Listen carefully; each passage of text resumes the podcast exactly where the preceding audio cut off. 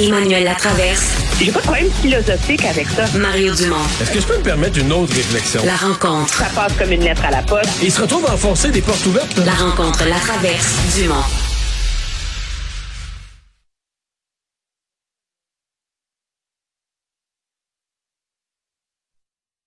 Bonjour Emmanuel. Oui, allô? Oh, est-ce qu'Alexandre est avec nous? Ah, on est juste tous les deux. On va faire ça comme des grands. On va se parler. Ah, Alexandre est là. Oui, je suis là. Parfait, tout le monde entend tout le monde. Parce qu'on se voit pas, là, avec quand on n'entend pas une voix, on prend panique. Euh, Euh, Emmanuel, euh, grosse annonce là cet avant-midi concernant le REM de l'Est. Euh, énormément de critiques sur la partie surélevée qui était prévue au centre-ville. C'est terminé maintenant et euh, le gouvernement du Québec et la ville de Montréal reprennent le contrôle du projet. Oui, et il y a du bon et des inquiétudes là-dedans. Le bon, c'est qu'à un moment donné, je pense que la caisse de dépôt paye pour son arrogance. Il y a comme il y a, y a- y a une limite euh, dans la vie à débarquer avec ses gros sabots, de dire nous, on va le construire à notre façon, comme on veut. Euh, on n'a pas besoin. sais, on va construire un nouveau réseau de transport en commun, mais on n'a pas besoin de l'intégrer au réseau actuel. Là. Non, non. Nous, on va aller cannibaliser puis concurrencer ce qui existe déjà. Et en plus, on va défigurer le boulevard René Lévesque parce que c'est la meilleure façon de le faire. Puis la ville de Montréal, c'est pas de vos affaires. Vous autres, vous paierez pour la décoration autour. Ben, c'est ça. La ville, de Montréal, la ville de Montréal, t'as pas un mot à dire, mais by the way, ça va te coûter un milliard pour tout réaménager autour. à un moment donné, là, je veux dire, c'était Ouais. juste ça, là, c'était du délire de penser qu'une tu sais, qu'une qu'une qu'une institution publique agisse de la sorte. Il y a quelque chose d'odieux là-dedans, là. Puis d'après moi, faisait que dès le début, le projet avait du plomb dans l'aile tant que euh, la caisse s'entêtait dans cette logique-là. Euh, et aussi, à un moment donné, il y a quelque chose de cohérent à ce que ça soit des élus qui assument les décisions et les choix stratégiques autour du transport en commun. Je veux dire, le transport en commun, c'est un bien public. Tant mieux si dans certains contextes, ça peut permettre de faire nos économies, etc., notre bas de laine, nos retraites, je veux bien. Mais c'est pas, a priori, le but premier du transport en commun, c'est pas d'aider la caisse à faire de l'argent. Alors, tant mieux que le gouvernement euh, te- mette un frein à ce mélodrame. Tant mieux que le premier ministre dise à sa ministre du Transport, qui a quand même défendu ce concept bancal corps et âme pendant des mois, que c'était terminé et qu'on s'assoit de manière adulte avec la ville de Montréal pour aller de l'avant. Mais, c'est là, je vais laisser Mario avec son mais, mais on partage le même mais. La réalité, c'est que la caisse, ils agissent comme le secteur privé. Ils sont redoutables, c'est efficace. Il y a un échéancier, ça se construit, ça se fait. Aujourd'hui, tout le monde va se coucher à Montréal en disant My God, est-ce que le rêve de l'Est, c'est va devenir la deuxième ligne bleue, tu sais? Qu'on va encore en parler quand et Mario et moi, on va être à la retraite avec nos petits-enfants, là. Ouais, c'est vraiment ça la, la question. Parce que si, euh, si on avait confiance que le ministère des Transports du Québec, conjointement avec la ville de Montréal, était un duo efficace euh, pour euh, pour opérer, je dirais la conférence de presse d'aujourd'hui, c'est parfait. C'est maturité, sagesse, c'est ça qu'il fallait faire. On a mis de côté l'orgueil, on a mis de côté un peu la politique. La mairesse Plante a bien fait ça, elle a pas fait d'esclande publique, elle a pas fait de chiard, elle a fait son son son travail de en coulisses, à téléphoner au premier ministre, et tout est tout serait parfait. C'est juste, c'est ça. Est-ce que tu as confiance?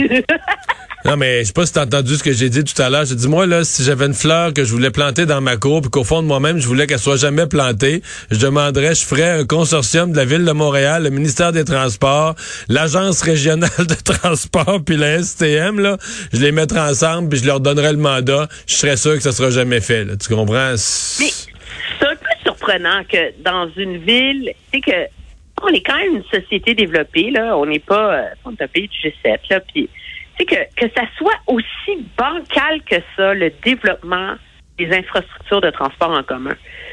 C'est toujours un jeu de souk à la corde qui finit dans des. C'est comme pourquoi ça prend un an et demi à des bureaux?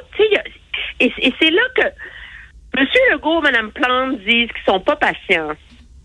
Ils vont mettre de la pression. Peut-être que là, il y a un leadership, il y a une rencontre politique, là, fait en sorte que des doigts seront sortis de certains nez et que certaines mais décisions parce seront que, prises mais c'est parce que t'en sortiras pas, je veux pas être pessimiste, là, mais c'est parce que c'est à toutes les étapes, là. Là, tu vas dire, ça prend un bureau de projet. OK? Bon. Mais là, euh, la RTM, on appelle, ah, je n'aime pas l'appellation bureau de projet. Premier sujet de conflit. Tu viens de perdre un mois. Bon, là, falloir- le bureau de projet, il falloir qu'il s'établisse à quelque part. Là, là quelqu'un va dire, ah, on a trouvé des locaux euh, sur Pineuf. Ah, pas dans ce quartier-là. Là, là. Puis que là, ils vont s'ostiner. Trois mois pour savoir à quelle place tu mets le bureau de projet. Mais ça n'aurait jamais de fin. Là, là, là, faire les plans, euh, s'entendre sur les plans. Là, après ça, les appels d'offres, s'il y a des expropriations à faire, regarde à toutes les étapes, c'est que t'en sors jamais. À toutes, puis là, à toutes ces étapes-là que je viens de nommer, ben là, à un moment donné, t'en as un des deux, la ville, le gouvernement du Québec qui est en élection ou en année électorale, une élection partielle, un changement, un changement de direction dans un des organismes. Ça n'a jamais de. Mais moi, Une que- consultation moi- moi, populaire des opposants, une manifestation. euh, moi, je vois, parce que je pense qu'il faut le dire, là, il y a quand même un, revirement euh, à 180 degrés dans l'attitude du gouvernement Legault là-dessus. Là. C'est il y a pas longtemps là, que la ministre Rouleau se levait en chambre en train de dire calmez-vous, c'est super génial, euh, qu'elle montrait ses plans du métro de Paris, puis qu'elle était toute excitée, puis qu'on allait le faire. Tu sais, il sera fait coûte que coûte, le REM tel qu'il est, etc., etc. Puis là, tout d'un coup, on se retrouve avec M. Legault, bras dessous, bras dessus, avec la mairesse Valérie Plante. Ils sont pas connus pour avoir des atomes particulièrement crochus. Moi, je vois deux choses là-dedans. On est quand même à six mois d'une élection. D'un gouvernement qui sera jamais d'un parti politique qui sera jamais le parti numéro un à Montréal, mais qui voit des ouvertures potentielles sur l'île de Montréal et qui voit la possibilité pour M. Legault de pas seulement être un maire des banlieues, mais euh, d'être un, premier ministre des banlieues, mais d'être aussi un premier ministre de la métropole. Donc, quelque chose de stratégique là-dedans à écouter la voix des citoyens de la métropole sur cet enjeu-là, plutôt que de leur imposer de Québec, objectivement, un projet qu'ils veulent pas. Deuxièmement, moi, la phrase dont on parle le moins, mais qui a marqué tout le début de l'allocution de M. Legault, c'était le transport en commun, c'était pas le train, cette affaire-là, c'était le redéveloppement de l'Est de la ville. De dire les terrains, les anciennes raffineries, il faut en faire un centre d'innovation, un mégapôle, un nouveau site qui va créer de la richesse pour Montréal, etc. Donc, il y, y a un projet plus large que le REM derrière ce virage-là de M. Legault. Et c'est ça qui est intéressant dans le fond. Et c'est là qu'on comprend d'où vient cette conversion à un RM bis de la part du premier ministre. Et c'est peut-être cette impulsion-là qui va avoir des intérêts privés, financiers, des capitaux, tout ça pour développer ce rêve-là de pôle d'innovation, qui vont peut-être forcer des prises de décision plus rapides. C'est à espérer. Ouais. un rembis. T'es pas convaincu? Ah, Ben, non, mais j'aurais quoi? C'est parce que, Emmanuel, OK, mettons que je décide là, d'être positif. Ben, dis-moi sur quels exemples passés? Mettons je voulais argumenter de façon positive, là, sur quels exemples passés je peux m'appuyer? Gouvernement du Québec, ministère des Transports, Ville de Montréal, pour réaliser ensemble des projets de transport en commun où ça s'est fait rapidement?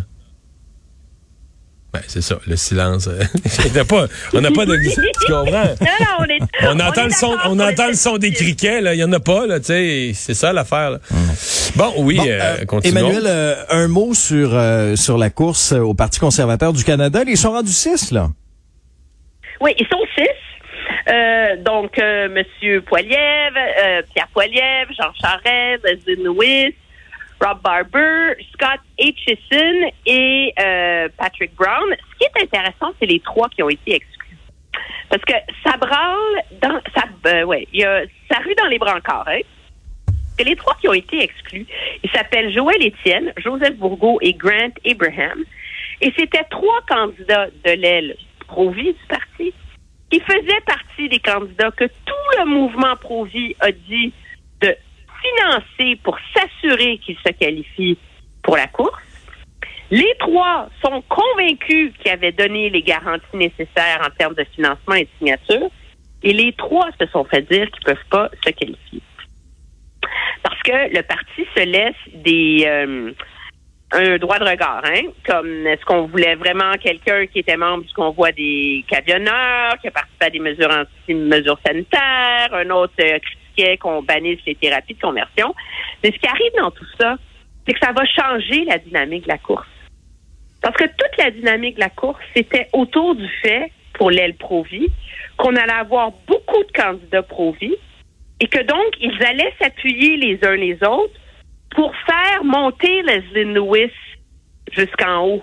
Donc, que les autres servent au fur et à mesure des tours de scrutin à la propulser, elle.